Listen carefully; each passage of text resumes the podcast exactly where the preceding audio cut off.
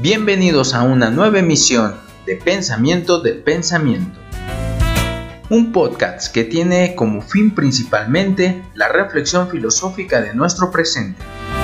Diseñado exclusivamente para todos aquellos que la realidad no les es suficiente.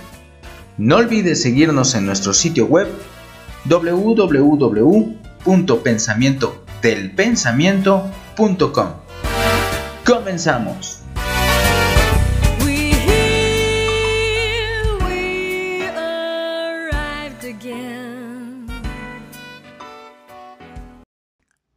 Buenos días, tardes o noches. Un gusto volver a estar con ustedes. Muchas gracias por escucharnos una vez más. Yo soy Yesenia. Y yo soy Roberto. Hola Roberto, ¿cómo estás? ¿Cómo te fue? Bien, una semana un poco ocupada, pero, pero todo bien. Eh, hemos tardado últimamente en hacer estas emisiones. Pero bueno, también esperemos este, sigan gustando. La verdad es que ha seguido subiendo el número de los que nos escuchan y estamos muy agradecidos.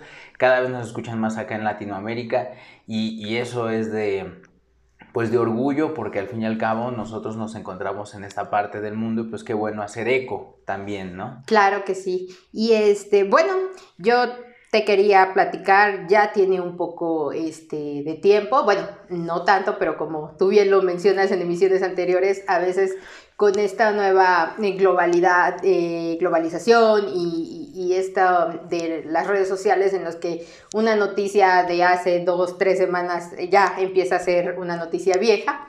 Eh, bueno, con la lamentable noticia de que muere Mario Molina, él pues es el primer mexicano en ganar un premio Nobel en química.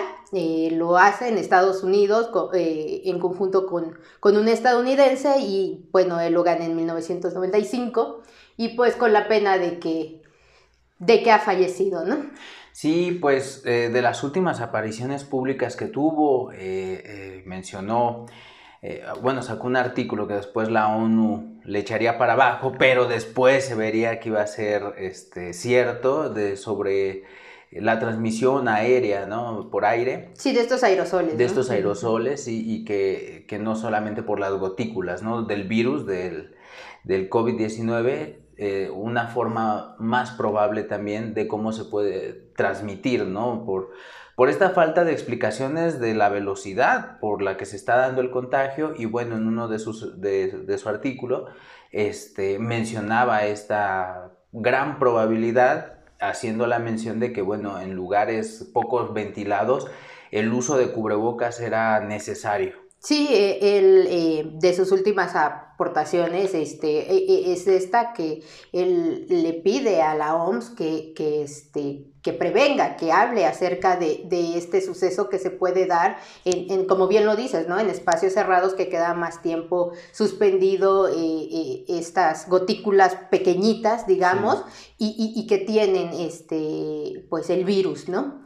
Y, y bueno, cambiando un poquito de, idea, que también hablamos del premio Nobel como lo, obtuvo Mario Molina, bueno, pues en esta ocasión, eh, en cuestión de física, eh, lo obtuvieron eh, Roger Penrose, él es un británico que afortunadamente a mí me tocó verlo en el 2015, estuvo acá en la Escuela Superior de Física y Matemática, de donde pues yo soy egresada, y, y, nos dio una, una ponencia realmente extraordinaria, o sea, él, y es una persona bueno, eh, maravillosa, la verdad. Eh, además, eh, es muy simpático en la manera en la que él como da su ponencia y todo, pues hace chistes. Es, muy agradable, ¿no?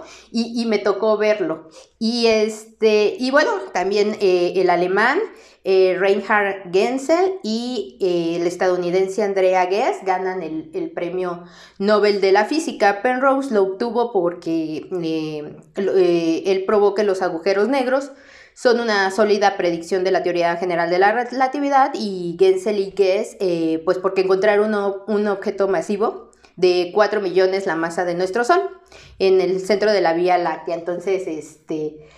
Eh, sí, por ejemplo, ahí a mí me, impresionaba pues esta reformulación acerca de, de los hoyos negros yo sinceramente tenía, por el mismo nombre, una descripción como más este, gráfica. Me imaginaba pues sí un agujero como tal negro que todo chupaba, que todo absorbía. absorbía. Pero ya un poco viendo estos análisis, en realidad es como una alegoría, o sea, mm. simplemente es por poner un ejemplo, porque en lo que en realidad se refiere esto es una fuerza, ¿no? Gravitacional tan potente que, pues bueno, no deja salir ni la luz. Entonces, pues sí cambia totalmente la forma en la que pues uno lo comprende en el lenguaje coloquial con lo que es ya un concepto en física. Sí, claro, sí, sí, tienes toda la razón. Y bueno, hoy eh, en esta emisión queríamos hablar de eh, el cinismo como una escuela filosófica. Bueno, no, antes que eso yo te quería preguntar si en verdad podemos tomar el cinismo como una escuela filosófica, ¿no? Antes de... Pues mira que inicias con una muy buena pregunta.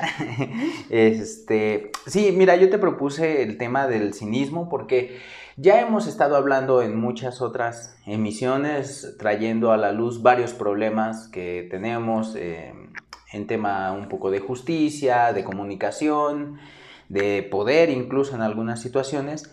Y bueno, yo el cinismo lo tomo como una vertiente, una forma de escape, una forma de salida para todos esos problemas que podemos llegar a tener. Y bueno, ya mencionamos muchos problemas, creo que era justo una, una pequeña solución. Y bueno, lo que acabas de preguntar es un gran debate que existe en el terreno de la historia de la filosofía. Eh, por ejemplo, Hegel mismo dijo que no, que los cínicos no eran una escuela filosófica y que no se debían de contemplar como tal. Eh, vamos a entender primero qué es una escuela filosófica.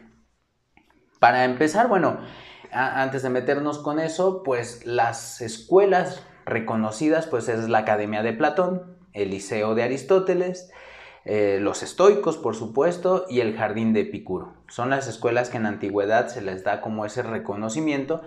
Después vienen dos que tienen ese problema, ya veremos por qué, que son los escépticos y son los cínicos. Muy bien, eh, comenzando, ¿qué es una escuela filosófica? Pues bueno, eh, se podría decir que debería de tener tres cualidades.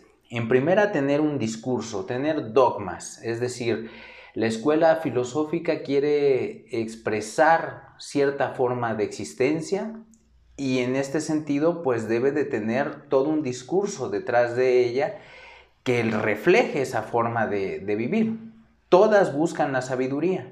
En este sentido, eh, también son herencia socrática porque los seres humanos, mostró Sócrates, son desgraciados debido a, la, debido a la ignorancia. El mal no radica en las cosas, sino en el juicio de valor que hacemos de las cosas. En este sentido, eh, cada una de estas escuelas va a expresar esa herencia socrática a su manera. Y en este sentido, en este punto del discurso, en efecto, los cínicos no tienen un discurso, no tienen dogmas. Sí lo tiene eh, Aristóteles, sí lo tiene Platón, por supuesto.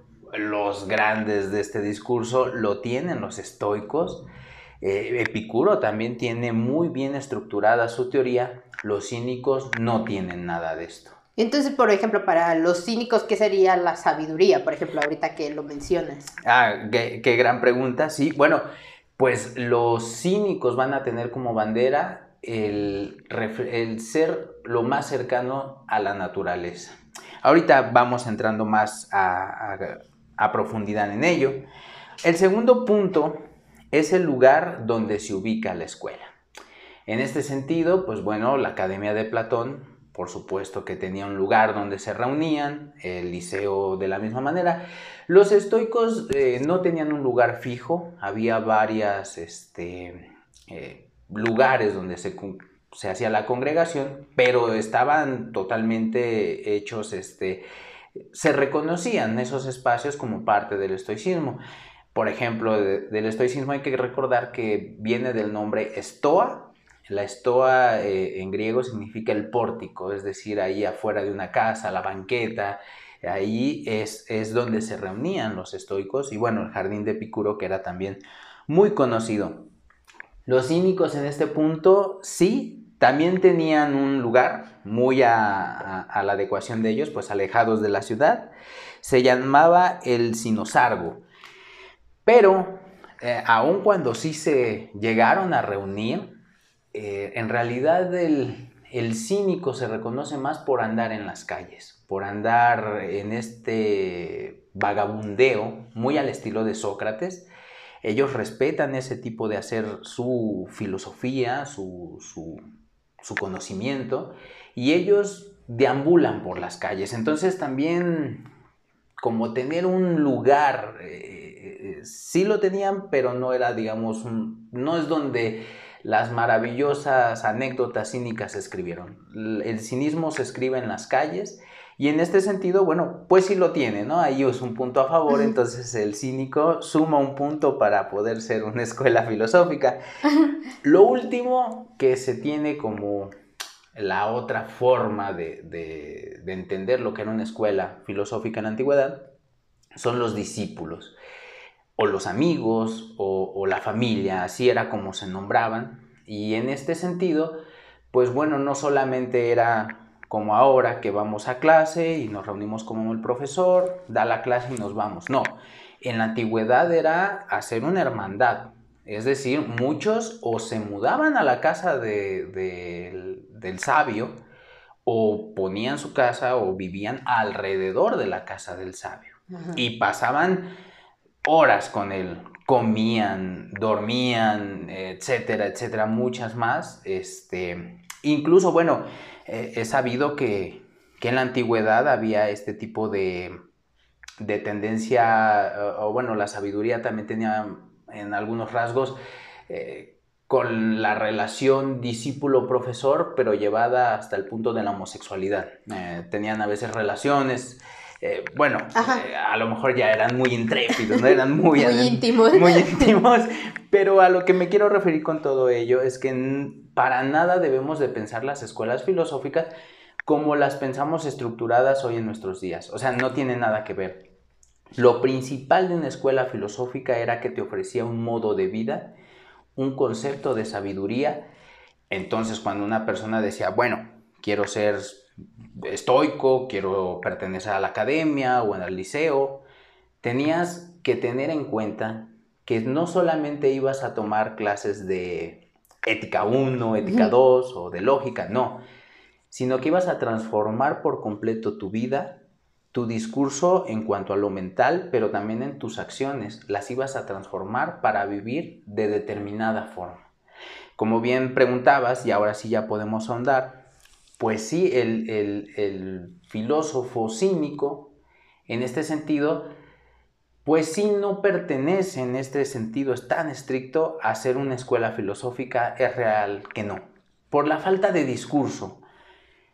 Sin embargo, no tienen esta carencia de la imagen de la sabiduría, como bien preguntabas. Entonces, ellos, su modelo de sabiduría es el vivir conforme a la naturaleza. Ellos van a hacer una crítica, mm, muchos dirán vulgar, pero yo diría eh, fuerte, grotesca, hasta sus últimas consecuencias de la sociedad, porque ellos pensaban que la sociedad perturba al, alma humana, por así decirlo. Entonces, la mejor manera para ellos eh, exhibir eh, su saber era hacer, ser lo más semejante a lo natural. Esto se reflejaba desde su forma de, vestir, eh, lo hacían con harapos, se reían de ellos, iban descalzos, se dejaban crecer la barba. En, en, la antigua Grecia, pues que tú te dejaras crecer la barba era sinónimo de bestialidad. De grotesco, ¿cómo vas a andar con la barba? Eso es de animales. Entonces, el cínico presumía sus grandes barbas y, para todas desaliñadas, porque ellos exaltaban esa parte de bestialidad, ellos decían, es así como el ser humano se tendría que comportar, porque esto nos hace mejores. A la forma en la que vemos la sociedad reflejada, y creo que hoy en día pasa muy similar, la sociedad solo refleja hipocresía, eh, refleja falsos saberes, falsas ilusiones y una forma de vida pues que te convierte en esclavo de todo, de las mercancías, de los objetos y para el cínico esto es lo peor que te puede pasar.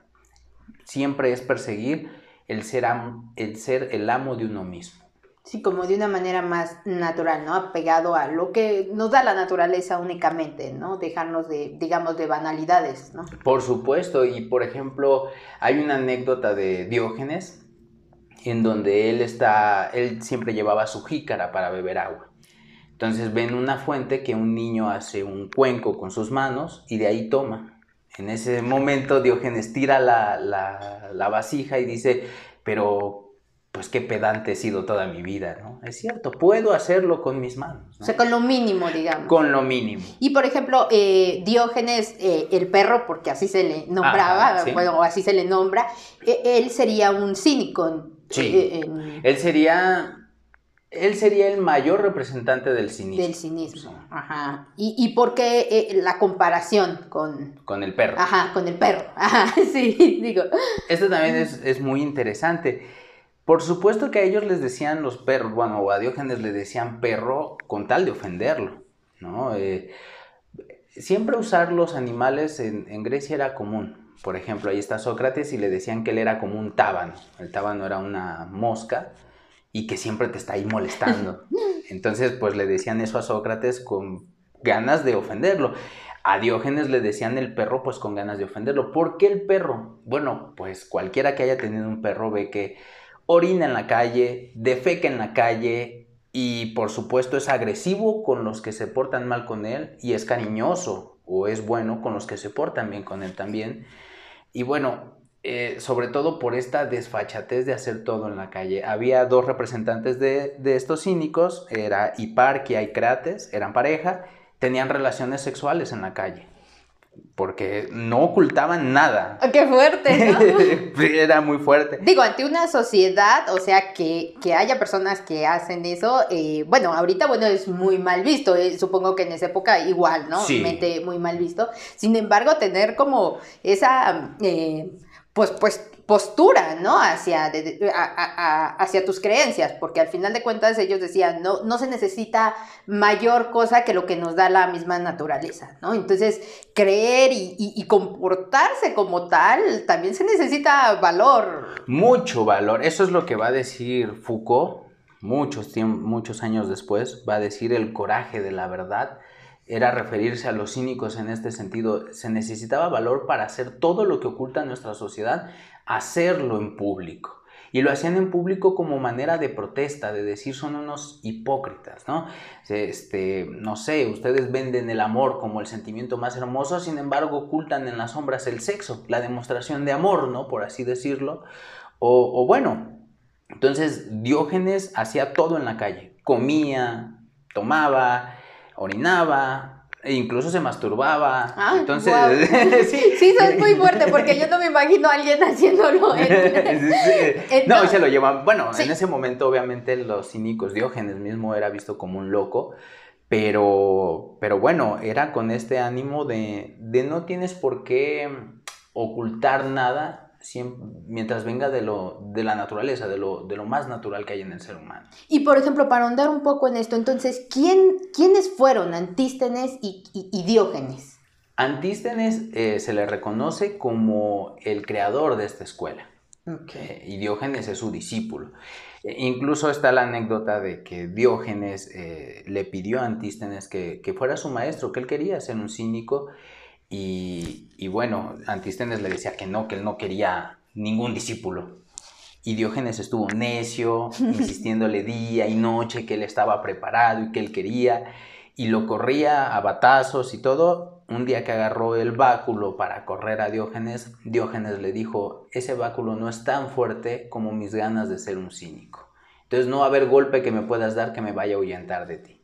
Entonces Antístenes una de dos, o dijo, qué hermosa respuesta, o dijo, este tipo no se va a ir, ¿no? Entonces, pues, pues está bien, sé mi, mi discípulo. Entonces, son los grandes representantes. Realmente del cinismo tenemos más bien anécdotas, no tenemos nada que hayan escrito porque era una de sus grandes demandas. Ellos, al igual que Sócrates, creían que el ejemplo, el vivirlo, el hacerlo, valía más que el discurso ellos justamente se quejaban de, del filósofo eh, catedrático. O sea, para ellos la filosofía como hoy en día se da, sería horrorizante para ellos. Es como un... Hablan de ética, de política, de estética, pero todo en un aula de clases. Y salen y son unos desgraciados y son unos viciosos. Y para ellos la filosofía se hacía de día y de noche, se hacía una forma de existencia. Por lo tanto, no era que fueran a tomar algún tipo de clase, sino su clase misma era vivir conforme a ellos. Entonces, a la historia que uno trae de estos cínicos, pues son los grandes representantes, tanto Antístenes como su discípulo Diógenes, pero sin duda alguna Diógenes quedó para la historia por muchas de sus anécdotas, no vamos a encontrar nada escrito de él, sí de mucha gente que se refirió a ellos, pero bueno, eh, unos dicen que fue tan fuerte el ladrido que dio Diógenes que se siguen escuchando sus ecos. Ay, qué bonito. Y, digo, porque sí es fuerte, ¿no? O sea, mm, lo llevaban, pues digamos, al límite, ¿no? De, hacer las cosas, bueno, eh, de manera completamente natural y, y, pues como bien dices, ¿no? O sea, queriéndolo agraviar, bueno, pues uno ve a los perros, ve a los gatos, pues, al animal en general, que, que, que no es el ser humano que estaba. Y, bueno, son las, las, cosas que hacen, ¿no? Pero también muy rescatable siento yo el hecho de que, eh, de no ser hipócritas, ¿no? De tratar de, no serlo, ¿no? Como bien dices, o sea, a veces uno e, en las aulas pues todo lo ves de manera abstracta, ¿no? Claro. Pero pues hay que practicar, hay que hacer práctica en, en, en nosotros, o sea, adaptarlo a nuestra realidad y, hacerlo eh, en nosotros, ¿no? Sí, por ejemplo, en ese punto que tocas a mí es, creo, de las cosas más bonitas que nos enseña el cinismo, tanto a la sociedad como a la filosofía también. Eh, a la sociedad, ¿por qué? Porque mucho tiempo después Rousseau va a hablar de esta... Eh, de esta hipocresía de, de la sociedad que nos pervierte, ¿no? que nos, nos, hace malas personas. Eh, según la postura de Rousseau, seríamos buenos por naturaleza, pero la sociedad es la que corrompe al ser humano. Las ciencias y las artes, menciona él. Eh, los cínicos eh, no es que tengan el mismo discurso, por supuesto que no, pero sí dirían algo similar. La realidad es que uno ve en la sociedad una forma de vida totalmente falsa. La gente esto es a título personal, pero uh, buscan el amor y, por ejemplo, una vez que tienen a la persona consigo, la buscan cambiar. Sí. No respetan a la otra persona que tienen enfrente de ellos. Eh, en, nuestro caso, por ejemplo, si uno quiere hacer una maestría o un doctorado, te piden miles y miles de requisitos, hablar otros idiomas y bueno, encontramos que en los cargos políticos, los que tienen en sus riendas el, curso de un país, no se les pide casi nada, solamente el voto popular. Eh, y bueno, ejemplos como estos encontramos, no siempre las personas más preparadas son las que tienen el mejor puesto, basta con que tú seas dócil y al jefe le hagas la barba, como se dice coloquialmente, o o que simplemente hagas lo que se te pide para asegurar un buen puesto. Entonces, ¿qué premio tiene uno querer estudiar? ¿Qué premio tiene uno por esforzarse a crecer intelectualmente? Pues parecería que, que nada, ¿no? Es, es muy frustrante esta forma de vida. Los cínicos la vivieron en su momento y dijeron, esto es un asco. Ellos sí se atrevieron, lo que muchos de nosotros callamos, ellos sí se atrevieron a decir, esto es un asco y yo voy a demostrarles que todo lo que existe en la sociedad no es ni un mandamiento divino ni algo que no se pueda cambiar. Simplemente son roles que la sociedad ha, creado, pero que se pueden cambiar de la noche a la mañana. Eh, y eso es importante, entender que la sociedad y todo lo que existe en ella es una convención social. Y si es de esa manera, la podemos cambiar. Si a lo mejor en nuestra sociedad tenemos la tonta y vana idea de que la mujer es inferior al hombre, pues es una convención social y se puede transformar y por fin ver que somos iguales. Eh, lo mismo con los homosexuales y lo mismo con, con todos los seres humanos. El hecho de que una persona esté por arriba de otra es un engaño y el cínico lo demuestra. Todas las convenciones sociales el cínico se encarga de destruirlas una por una. Y en el lugar de la filosofía, tienen entera razón. Para mí también es muy frustrante ver que hay grandes profesores en la academia. Yo afortunadamente he tenido eh, eh, el placer de, de tomar clase con muchos de ellos o de conocerlos, pero sus enseñanzas se quedan ahí. Y el filósofo para mí debe de entender que no solamente es un divertimento que se hace en un aula de clases, se tiene que salir a las calles y se tiene que, que transmitir ese conocimiento porque yo soy de la idea de que mientras más haya eh, partículas filosóficas en el aire, mejor va a ser nuestra sociedad y las personas van a ser también mejores. Yo tengo ese convencimiento. Sin embargo, todo ese conocimiento se queda en un aula. Claro, y, es para un grupo reducido, ¿no? Eh, por supuesto. Porque es para quienes se acercan, digamos, ¿no? Y no hay esa enseñanza de, pues siempre a veces cambian las personas por, contacto con, otras, ¿no? Entonces no ves ese comportamiento a, a este, pues se queda ahí, en, abstracto, en los libros, en, la mente, ¿no? ¿no? No se lleva a cabo, ¿no? Y, bueno, yo te quería preguntar, cínico, ¿de dónde viene eh, eh, que es cínico, eh, el cínico de, de poder aceptar y llevar al límite esta, esta creencia de, pues, de que todo es vano en nuestra sociedad o en, o en la sociedad que, que se vive. O sea, me, eh, refiero a que, ¿de dónde viene este término de, cínico para esta, mm, llamémosle, pseudoescuela filosófica o... Bueno, yo, yo ya con todo esto, un poquito de lo que hemos este, venido hablando, yo sí la catalogo como una, una escuela filosófica porque ofrece un modelo de vida ofrece una forma de vida y eso es lo que todas las escuelas filosóficas en la antigüedad muestran. Sí es verdad que no tiene un discurso como tal, pero es porque se van a la práctica. Entonces ellos dicen, pues, ¿para qué perder el tiempo en aprender cómo portarte bien? Pórtate bien y se acabó. No, no tienes por qué aprenderlo. Es como, ¿para qué aprendes teóricamente a nadar? Métete al agua y nada. Claro. ¿No? Es lo que el cínico está prácticamente diciendo. Y bueno, el término de, cinismo, de cínico, eh, viene mucho de, perro. Ah, de eso se refiere, ¿no?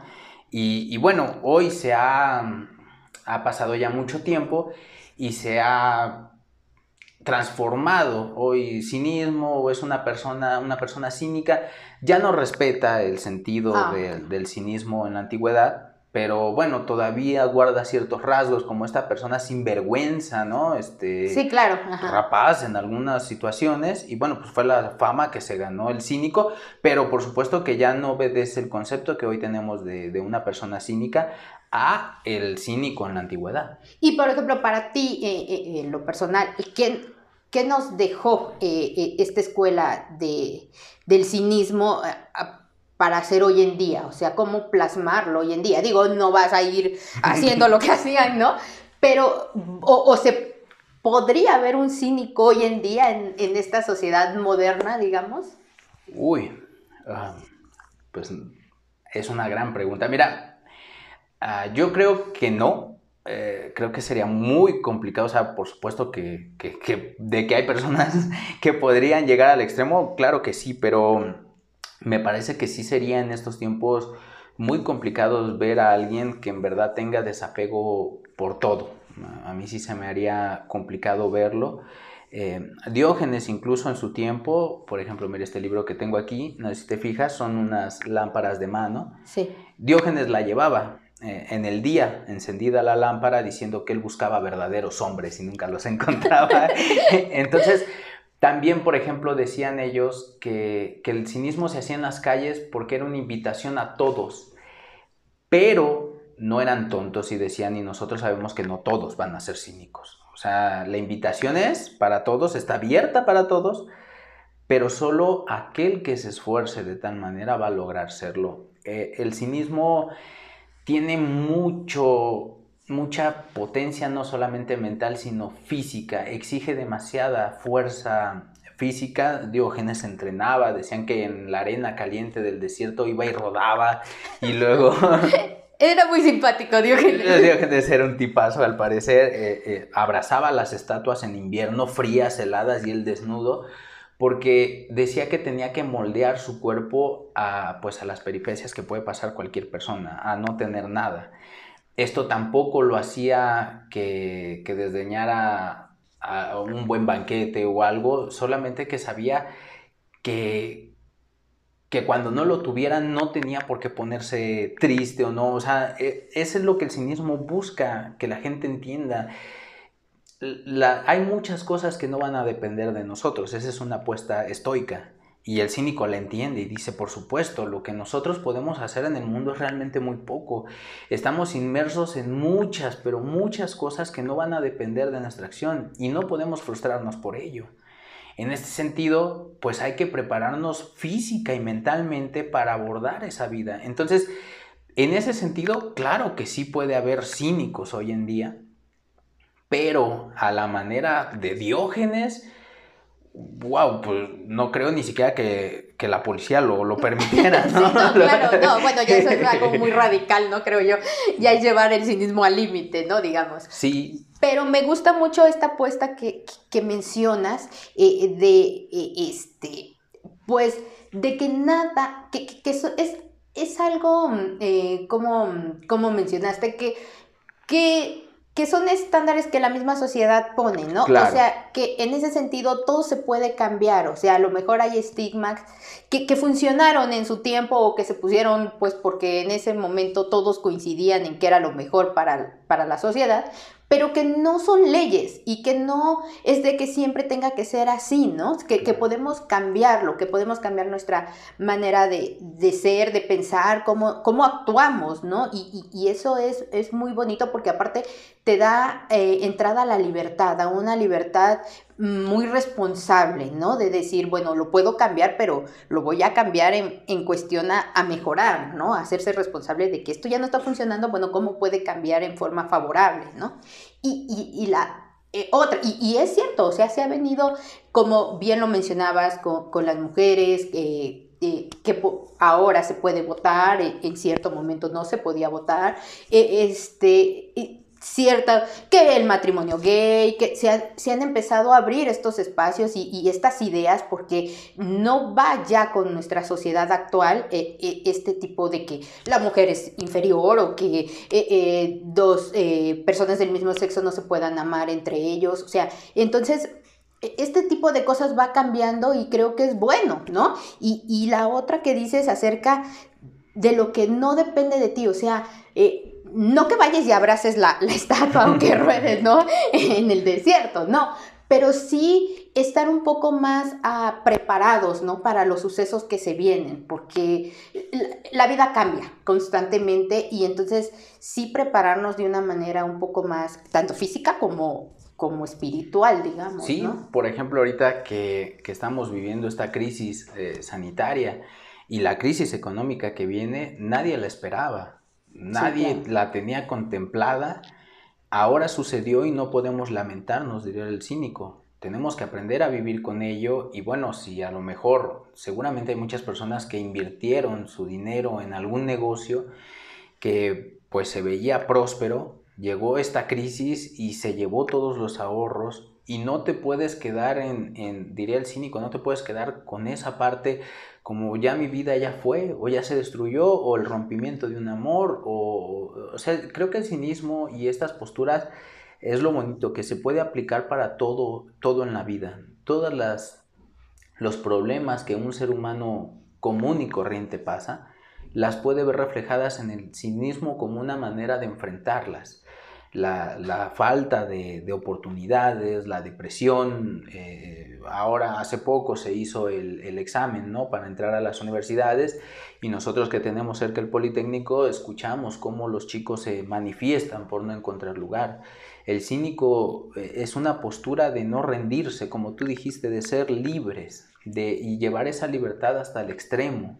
En ese sentido, eh, no, no dejarse sentir perturbados por la situación que están viviendo, ¿no? Sí buscar la forma en la que pueden mejorar su situación, eso no lo diría que no el cínico, pero entender que pues hay muchas cosas que desgraciadamente no van a depender de, ni de los chicos ni de las personas y que hay que aprender a vivir con ellas, diría el, cínico. Y en la cuestión que mencionabas también acerca de las convenciones sociales, por ejemplo, el, cínico decía eh, en, cuestión de, de, la alimentación, ellos comían las cosas crudas, eh, porque el cocer la carne o, el fuego, pues es el signo más grande de la civilización. Entonces el cínico se alimentaba de todo crudo, pues con ganas de mostrar que no era tampoco tan necesario, o sea, de ir en contra, de decir hay muchas cosas que que la sociedad en realidad persigue, pero son fantasmas. No sé si recuerdas aquella conversación que tuvimos de la belleza de Alcibiades y la belleza socrática. pues justamente es lo que están diciendo los cínicos, solamente que como bien decía Platón, Diógenes es un Sócrates embravecido, o sea, este se voló la barda, si Sócrates ya estaba loco, este, pero este lo dejó años luz, ¿no? Sí, claro. No, y, es muy interesante, ¿sabes por qué? Eh, porque no importa el tiempo en el que uno viva, ¿no? Siempre lo puedes aplicar y, son posturas realmente eh, buenas que nos, si, si, las sabemos ocupar, nos, nos favorecen, ¿no? Porque, como dices, o sea, bueno, la crisis la vamos a vivir eh, vivas en el país que vivas, esto viene fuerte porque, porque es a lo que nos, eh, nos ha obligado pues esta pandemia, ¿no? Es en lo que repercute más bien. Y y pues saber que si no tienes lo, yo no digo que te conformes con, un par de zapatos, no, para nada, pero si, eh, si tú, por ejemplo, eh, pues no percibes lo mismo que percibías o, tienes que carecer de un poco más de cosas que a las que estabas acostumbrado, pues sí tener pues la fuerza mental de decir, bueno, no pasa nada, ¿no? O sea, no tiene por qué deprimirme o no tiene por qué eh, yo entrar en un estado de ánimo pues adverso, ¿no? Sino... Pues es que sabes que va mucho, eh, yo soy de la idea de que el ser humano se rige a través de símbolos, muchas cosas de su vida son símbolos. Los estoicos lo mostraron con la capa del emperador. Eh, el emperador usaba una capa morada y, bueno, era el signo de poder. Y decía el estoico, ¿y qué es eso? No es más que la piel de un animal muerto teñida con la tinta de un molusco. No es otra cosa, no es poder. Lo mismo aquí, tener una tarjeta de crédito este, American Express no te hace mejor, tener un iPhone no te hace mejor persona. Es lo que los cínicos están diciendo. No, eso no te hace mejor. Y no son cosas necesarias al final de cuentas. No son cosas necesarias. Las hemos hecho necesarias, las hemos hecho símbolos de, poder, símbolos de aceptación, símbolos de muchas tonterías. y, lo único que provocamos es hacer la vida más difícil. Esa es la realidad. Y es lo que el cínico está mostrando. Es lo único que el cínico quiere mostrar. Como ustedes viven es una estupidez, es una tontería. Así no se debe Pues sí, porque al final te cuentas las cosas que tal vez no puedas tener nunca, ¿no? Entonces es más fácil despojarte. Bueno, no es fácil porque se necesita un, eh, estar realmente convencido de que no, no te interesan las cosas, digamos, eh, superfluas o, materiales, ¿no? Y, que puedes vivir con lo básico, ¿no? O sea, yo creo que, bueno, desde mi punto de vista o lo que hemos podido platicar, eh, es esa enseñanza, ¿no? De decir, con lo natural bastaría, ¿no? O sea, no tienes por qué... Eh, pues uno que siempre quiere anhela más, más, más cosas, ¿no? O sea, si no las tienes, no, no te debe de, pasar nada, ni, ni, te debes de sentir mal, ¿no? Sino que con las cosas mínimas que nos da la naturaleza, con eso es suficiente, ¿no? Y con eso podemos vivir. Sí, y a lo mejor no llevarlo al extremo de, del cínico, ¿no? Pero, por ejemplo, ya no es... Eh, el solamente el hecho de que las personas tengan que ir al cine. Ahora tienen que ir a la premier, porque si no los van a spoilear. Y ahora crearon un deseo por ir a la premier en donde todo el cine, todas las salas del cine están exclusivamente para una película, la abarrotan, eh, hacen, bueno, hay reventa de boletos y uno dice, ¿what? O sea, ¿por qué está pasando esto? También el, el, iPhone, cuando va a salir o un videojuego, hacen unas filas tremendas cuando lo pueden ir a comprar al día siguiente y no pasa nada.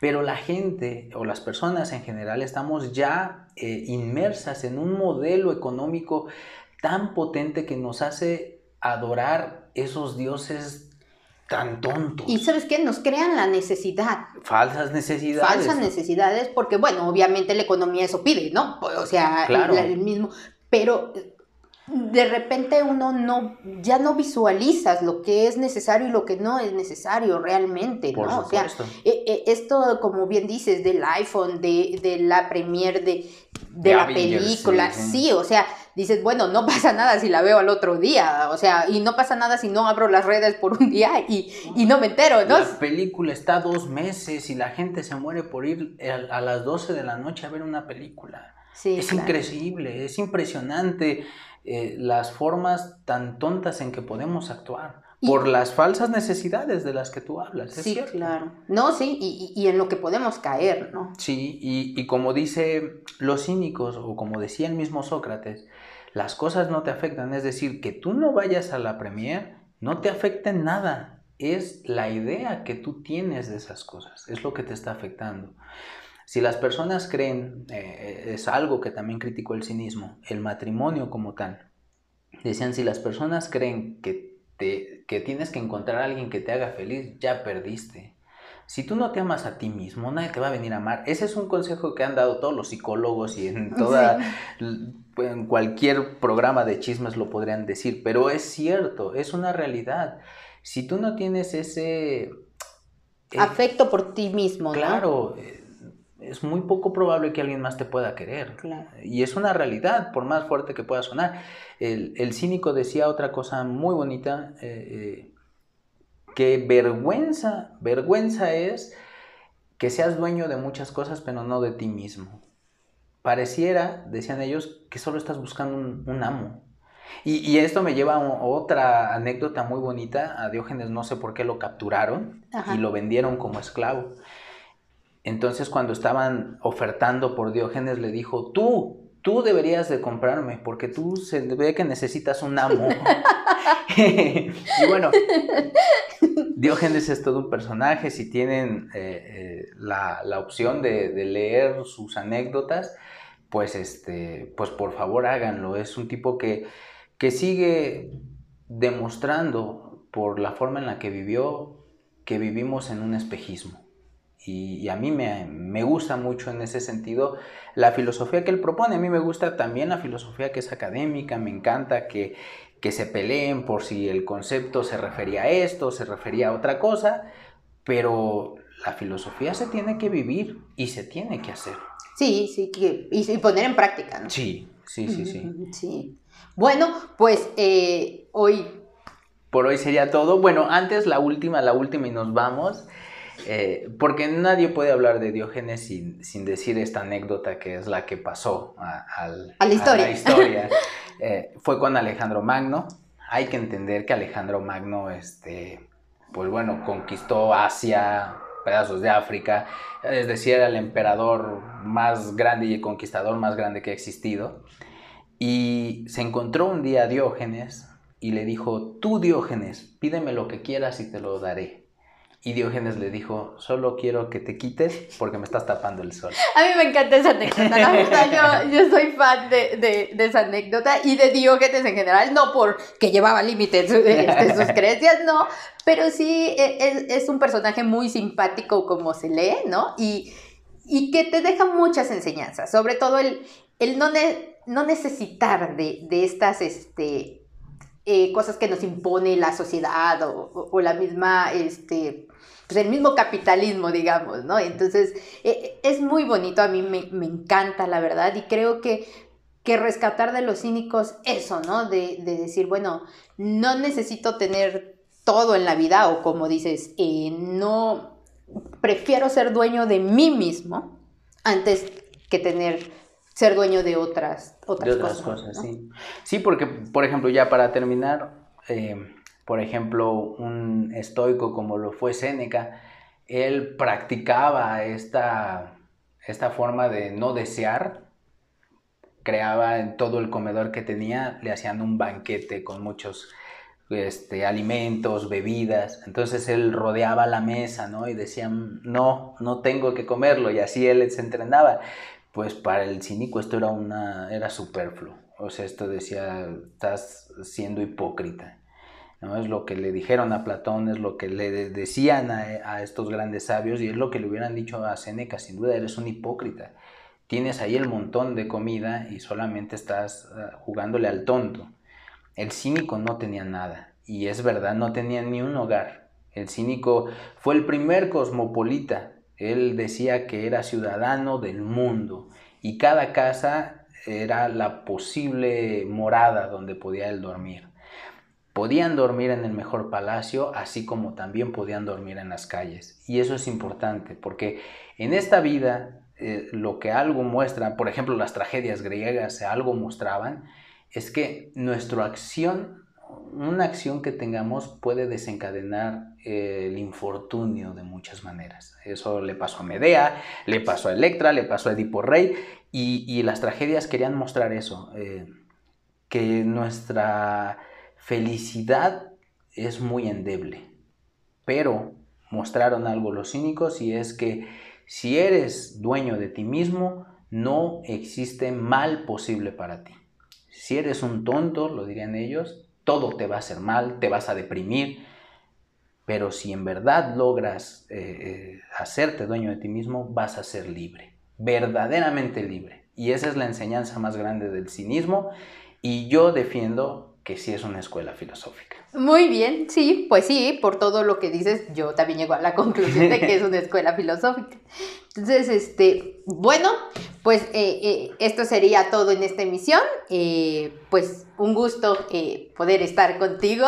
Ah, igual, esperemos nos siga tratando bien en la medida de lo posible esta, esta desafortunada situación de la epidemia y bueno, pues a seguir guardando distancia. Muy bien, bueno, pues muchas gracias por escucharnos nuevamente. Yo soy Yesenia. Yo soy Roberto. Bye. Chao.